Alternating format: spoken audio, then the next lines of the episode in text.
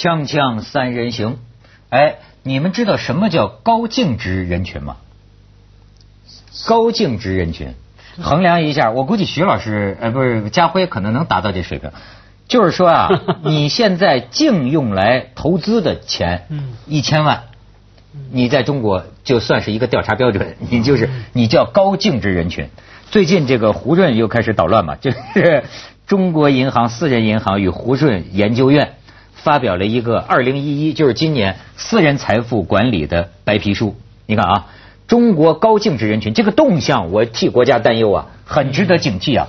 就是净投资的资产超过一千万的人，这些人当中拥有海外资产的已经达到三分之一，其中接近三分之一的海外投资是为了什么呢？就是一样移民，为了移民，他们都都往海外投资。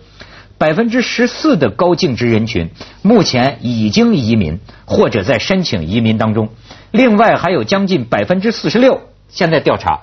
都正在考虑移民，而且呢，你知道无独有偶的是，另外一个就是去年美国批这个移民批了一百万，美国国务院宣布啊，二零一一年美国给中国公民的签证首次突破一百万个，二零一二财年预计将达到一百三十万，中国高技能人才申请美国职业移民。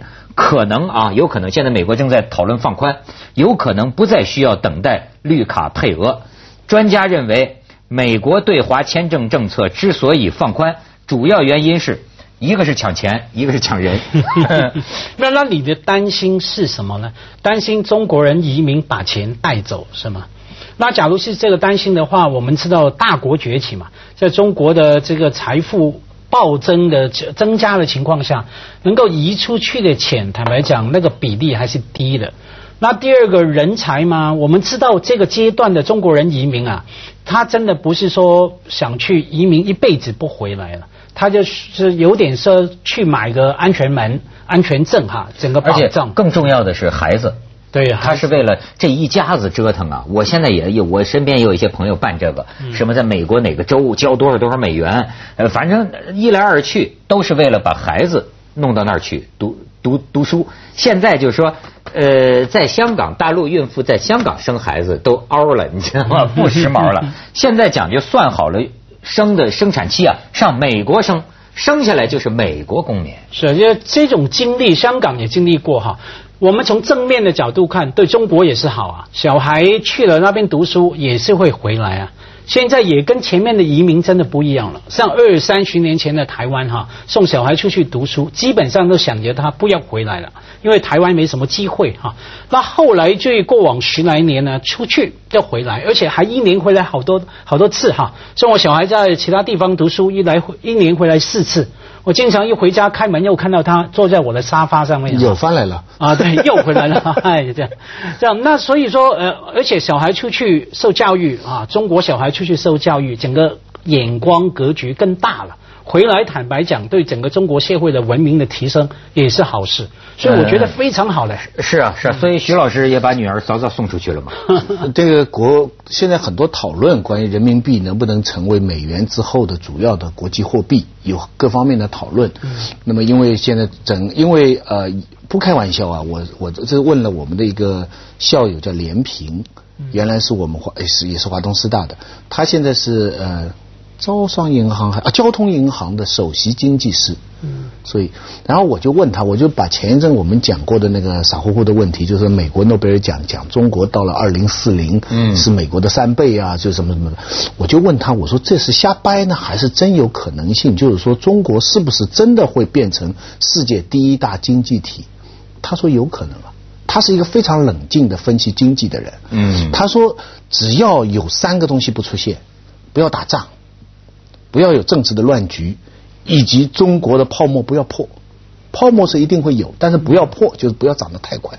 他说中国，但不是世界最发达国家，因为人还是这么多，平均还是不多。但是经济总量真的会可能，那这个对一个世界来说的意义啊，是说我们我们都身在其中啊，这真的是意义非常巨大。子子东，你刚说的那一位先生啊，你的校友林先生。第三个假设有点，香港人说阿妈还女人啊，妈妈是女人啊。嗯他说只要泡沫不要破，中国的经济就继续好。等于有人来，哎，我参加选举，你觉得我会赢吗？你给我的评论是说，只要有人投票给你，你就会赢。这不是不是废话嘛？现在是说它泡沫会不会破？到底中国这个泡沫会不会？这个谁能回答，那谁就变变不知道什么人了。他的话我理解他很正确，他就是意思就是说中国有泡沫，但这个泡沫控制到什么样的程度，嗯不要太大，比方包括房价啊，包括通货膨胀啊等等等等。但我我我想说的是什么呢？我想说的是他们因此来讨论，因为中国的经济这样增长。很多人在讨论，就是说，呃，这个人民币会不会变成一个像美元一样的国际货币？结果实际上呢，现在人民币只是在经常向下，经常的向下是可以自由兑换了。嗯尤其是用了香港这个离岸中心，但是人民币有一项最主要的一项，到今天是不能自由兑换的，就是资产向下。就是换句话说，有人投资在中国，你这个投资，我我你投资在杭州开一个厂，嗯你赚了很多很多钱了，这个钱你不能马上变成硬通货的，嗯嗯嗯是的吧？所以人民币在按他们的分析来说，离开国际主要货币，离不要说美金的地位远了，差远了。正因为这样的情况，我我我绕了一圈，就是想回答刚才你们的问题。就很做生意的人，越是做的大的人，他心里的不安全感越重。嗯，他他，因为你知道，当你赚的钱，你不是一个完整的货币，你今天不能变成别的东西的，你只能是这个票面的，只能在这条店这家店买的，我不能到那家店买的，我 我只能在杭州投资，我不能投资到澳门去的，我不能投资到澳洲去的，这个钱对他来说，他心里我知道，反正啊，也不知道怎么，我不是说，我说我不是说为国家担忧啊，我是为我自己担忧，就是他们有 条件的实话了 他们有条件的都去了，对吧？都挺聪明的。我是觉得我跟他们呢心有戚戚焉。说实在的，就就我是不懂什么大的格局的事情啊。一方面呢，中国真是一只独牛，我觉得这是中对我们刚才国历史讲了这个千载对嗯不不逢的，就是说，哎。这么多欧洲啊、美国啊，简直你至少是举足轻重，这么大的一个一个经济体啊。可是呢，从另一方面来讲，我作为生活在这个国家的这个人呐、你看啊，我跟你们讲啊，请你们解析，我有一种很古怪的心理，就是啊，我有一个梦，就是美国人不是讲 I have a dream 吗？我觉得啊，你们都了解，这个 I have a dream，我有一个梦，我这个梦啊，就是要离开中国，但是这个梦啊。是个非常荒诞的梦，嗯因为什么啊？徐老师可能知道，我啊成了祥林嫂一样，我跟朋友没得聊的时候，我就跟他们讲，哎，我要去美国，我要去法国，我要去英国，我要买房子，我要就去想，结果老被人家拒签。没错，我就不停的说，人家也不看三人行，我就不停的说，当然你知道吗？问题在于什么？我就觉得，我当然知道不可能。第一，他们拒签，不是；第一，我也去不了。第二，我也没有这个资本，没有这个钱。第三，我也不可能离开我现在的工而且你作。去了以后就失去你的土壤。第四，我也对啊，我也离不开我的土壤、我的祖国和人民，是吧？但是我不理解我这种心理。我跟人聊天，现在就是没有什么别的，说完了正经事儿啊，我就开始讲我这个梦。我就我可是我从来没想到这要去实现。就这就叫梦嘛，梦就是一个不可能实现的东西嘛。对对，这种心理但为什么呢？文涛这种心理是男人都懂啊，得不到的东西你越想要。被压抑的就是你潜意识，被压抑的得不到的总是最美好，你而且而且只能我证明文涛这个这个心理啊，已经到了非常扭曲的恐慌的状态。嗯上回中华小姐总决赛，其中一个颁奖嘉宾是好像美国领事馆的驻港的高官啊，他姓窦啊，也姓窦，他马上窦文涛第一句的时候，嗯，我们。本家啊，那你来我们这边颁奖，下回你就不能给我拒签，在那种场合也要马上占一点便宜。他是老外，那个音音译啊，他是个窦，他姓窦。锵锵三人行，广告之后见。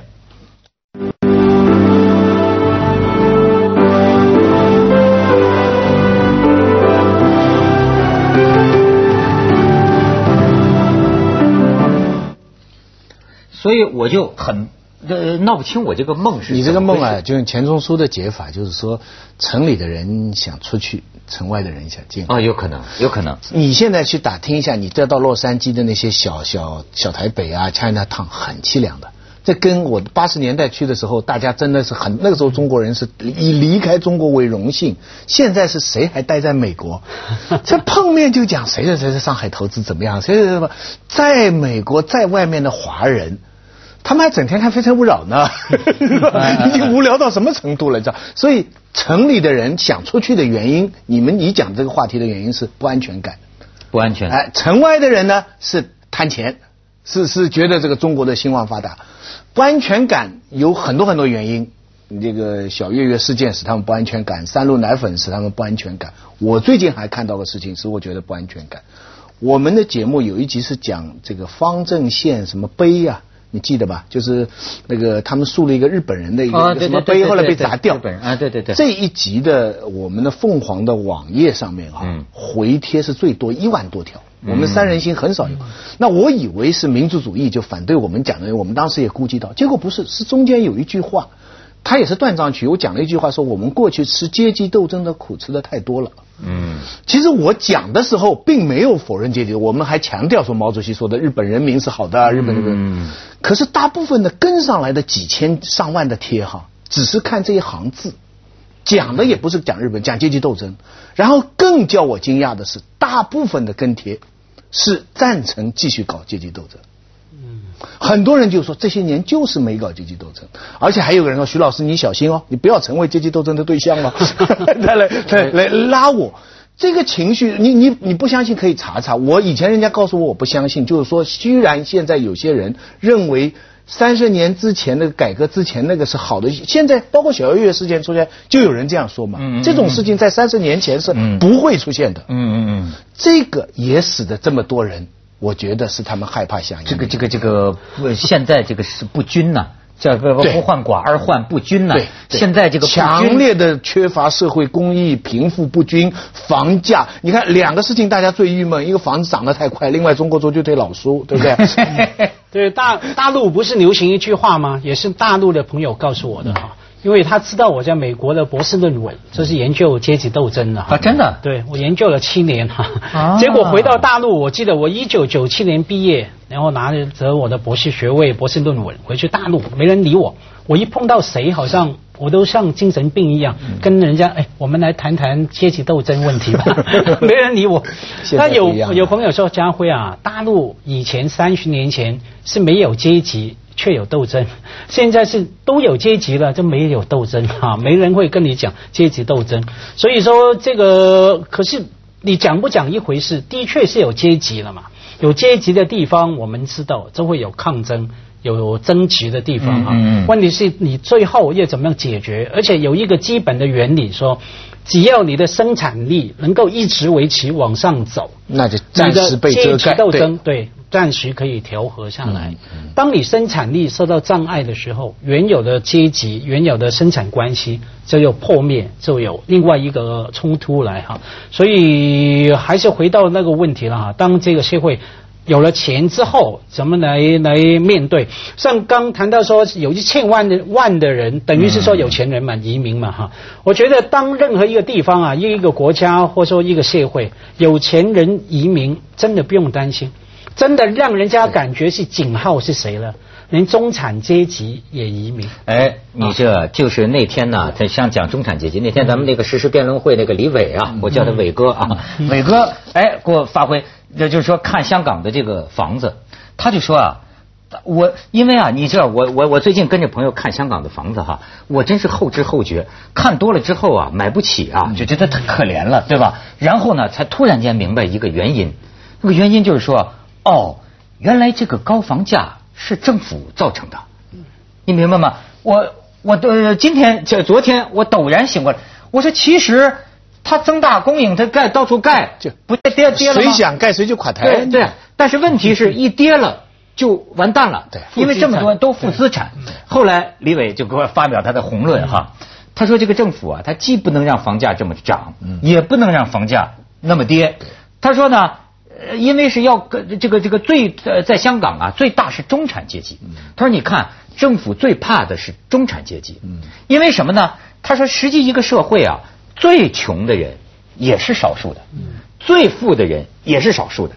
那么最穷的人，你就是再不满意，你就造反。说咱咱咱说难听了，你造反你能怎么着？你也是极少数，能把你弹压下去，对吧？真正这个社会中间呢，他讲这香港啊，他最大多数的这些个买这些个房子的公寓了，这些房子的这个中产阶级，你要撼动他们，他们一造反，你完蛋了。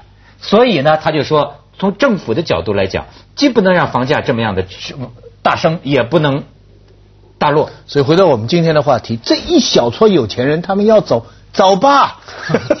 对不对？他们因为他们走了，他们的钱还是会回来嘛，透过不同的方法来投资。从从经济像香港，坦白讲，我们看过去几个移民潮潮，每一次最恐怖就是中产阶级也去移民，你真的是把人才、把整个社会的基础啊，把它毁掉哈。所以你讲完那一通的结论是说，你到底买房子了没有？哎呦，我就跟你讲，我说香港啊，我就。这个中产阶级，呸！香港人也有脸叫什么中产阶级？我告诉你，惭愧惭愧。我去看了看，他们领着我去看看什么豪宅，那是一千万。好家伙，什么叫千尺豪宅？我现在明白了，就是一百平方米啊，一百不到，一百我说八九十。我说这就叫豪嘛？你那个连那个浴缸啊，也就咱桌子这么大。你是我说像是小人国。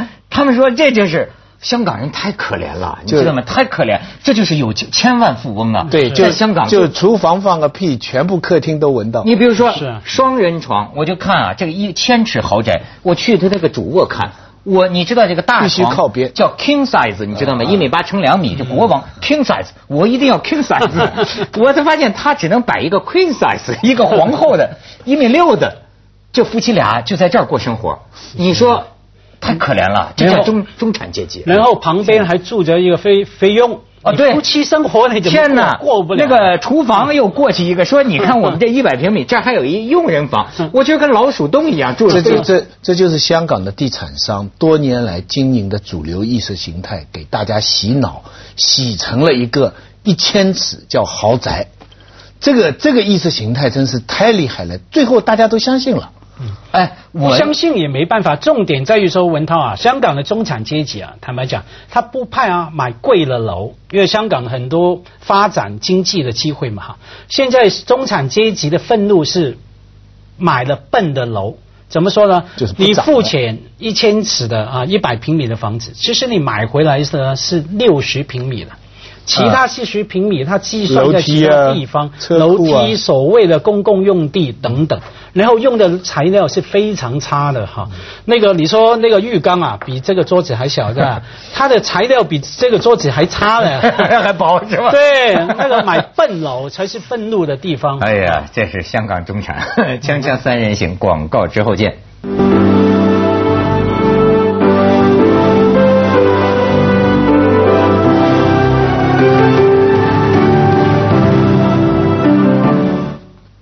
所以我就很关心啊，这些个人呐，他们移民，他们出去哈的理由。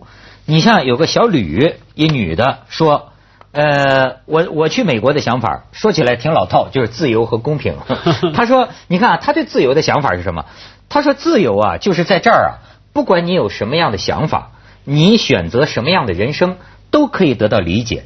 比如说，我要是一辈子不结婚，在美国面临的压力就比国内小。在美国，你愿意单身不结婚，甚至你愿意跟同性结婚，都是你自己的事情。但是你要是跟两个女的在一起，你受到的压力就要比中国大得多。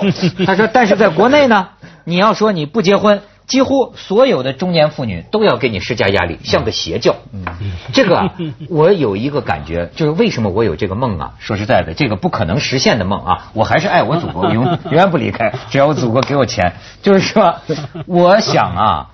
为什么有时候会生出这种叫出世之想啊？对我来说啊，可能是在人多的地方生活太久了。这是个多么拥挤的国家，世界上最多的人口，这倒是，你知道吗？我就是觉得啊，我有时候觉得我已经四十多岁了。我之所以老想到外国去，我想到个人少的地方去，因为我四十多年，家辉不像你们，你们在外边生活过 十几年，我一直就跟我们中国人民挤在一起。你就去吧，去一下吧，这个挤呀，甚至比如说挤到一个凤凰卫视，你都觉得主持人太多了，公司的工资也很有限。